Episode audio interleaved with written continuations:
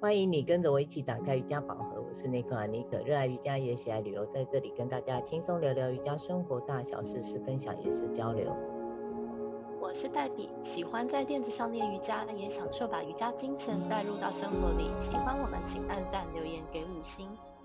尼克啊，我们今天这个主题还蛮有意思的哎，是不是？我们要聊一下，我的工作室在大安区的顶楼空间哦。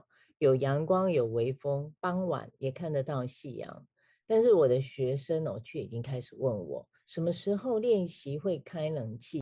所以啊，我想特别趁这个时间跟大家分享一下，我们两个算是数一数二会流汗的练习者。如果这个话匣子一开哦，我觉得我们绝对是很有的分享。对呀，我流汗大王的体质是走到哪老师都是惊吓连连。记得刚开播前几集聊到很忘我哎，我也不知道听众听了有没有共鸣。不过我处在的上海啊，相对没有台湾这么湿热。那目前不到盛夏，它不是正热的时间嘛，所以每天的气温大概十三度到二十五度左右，倒是没有像在台湾练习这么夸张。哦，但倒是冬天常常接近零度。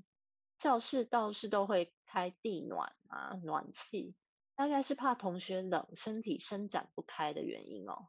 嗯，我是很有共鸣了，其他人我是不知道有没有共鸣。我想 会流汗这件事，很多人可能无法想象，因为像我学生，我发现他们好像都不太会流汗，甚至啊，我再三叮咛，请他们带毛巾来上课啊，他们几乎有时候常常会忘记。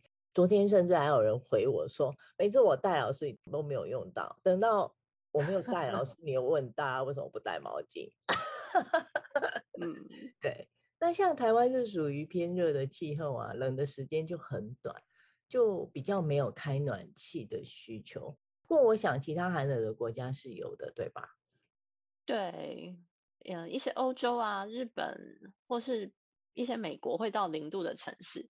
应该开暖气啊，地暖练习的情况会比开冷气来的更多一点。嗯，当我记得进入瑜伽练习的时候，我真的会觉得怎么老师都不开冷气啊，我都快要热昏了。呃，我想我当时想开的原因有几个，我真的是太会流汗了。我觉得不开冷气的话，练习到好尴尬的景象会常常出现啊。那如果我忘了带毛巾，嗯、那可真是不得了了。有时候呢，当然也会想，是不是教室很想省电费？后来想一想，这个好像有点肤浅哦。我们练着练着啊，都没有好好了解啊，或是问问一些资深的前辈或是老师关于这个问题。哦，你这么一说，我倒是好像都快忘记十几年前在贵妇瑜伽馆开冷气练瑜伽的感受了。因为这几年都练阿斯汤嘛，就是夏天再热也不开冷气的这种情况来练，在常温的环境下练习下来，有时候有出去玩，住在饭店里，因为也会有空调、冷气嘛，反而很不习惯呢。嗯，对，那这种凉凉的空气吹在皮肤上跟毛孔，常常练到一半是真的想去关掉空调，不舒服的。嗯，后来练习到了某个阶段，的确是会很怕气开到很冷，或是电风扇直接对着我吹哦，我也会很想把它关起来，嗯、不然身体总是会有一种冷冷的感觉，感觉毛细孔大开，冷到身子骨里面去。而且我们还这么会流汗哦。好，我就来说说我最会流汗的课程来分享一下好了。我印象中就是热瑜伽。呀，热瑜伽你知道哈？嗯嗯，这个是在台中最喜欢上的一堂课了，每周我都会去。我跟你说，真是风雨无阻。我有事情哦，都会尽量避开那一天。之前也聊过很多次啊，我每次出差回国，短短的几天啊，我也要赶着上到这一堂课。这个精神呢，我自己都觉得很了不起。那你说天气热呢，怎么受得了这种温度？这个答案呢，我可以很肯定的回答你，是的，我还是照去不误哦，我从来也不会因为这些原因影响我去的决心。当时我在台中啊，想的就是我随时有可能会离开，我不想错过这位老师的课程，我觉得我能多上一堂就是一堂。我不想啊，有一天当我要离开的时候啊，对着他会说出“哎，早知道，哎，我就应该常常来上你的课”，类似像这种话。我觉得啊，这种话是很没有意义的。要早知道，那你怎么不常常去上？对不对？而且你怎么知道啊，老师会不会离开这个教室？所以啊，我在这里要大声的呼吁：当你遇上你喜欢的老师哦，你就千万不要错过那个当下。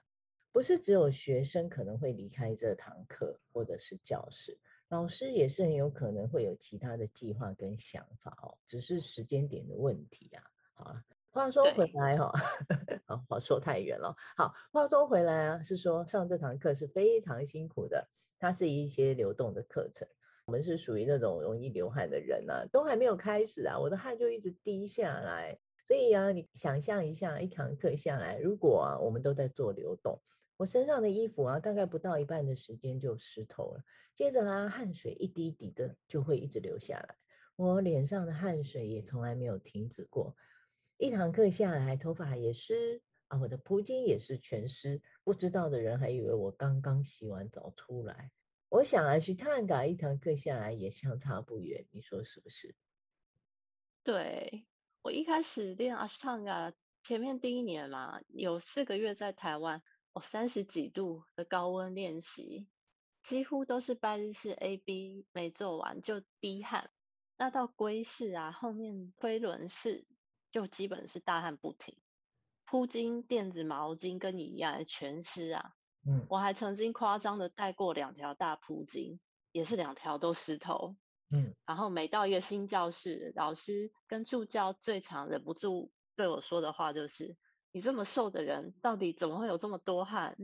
嗯，我应该还是比你夸张不少的。对对，说流汗流到很狼狈的时间，我们总是很多，像是强度比较高的课程，流动瑜伽，嗯，还有什么火箭课程，都是这个类型。嗯，当时啊，也是会很在意我自己的衣服啊，头发拨一拨，撩一撩，整一整，我把汗再擦一擦。我都会很在意自己当时的样貌啊，总是会有老师问我，你好了没啊？这里好像你的伸展台啊。嗯、我还记得当时有老师上课会说啊，不要在练习的时候一直整理你的头发，衣服翻了开了就开了，也没有人会看你啊，你不用在意啊，要专注在自己的练习里，不要一直分心，好吗？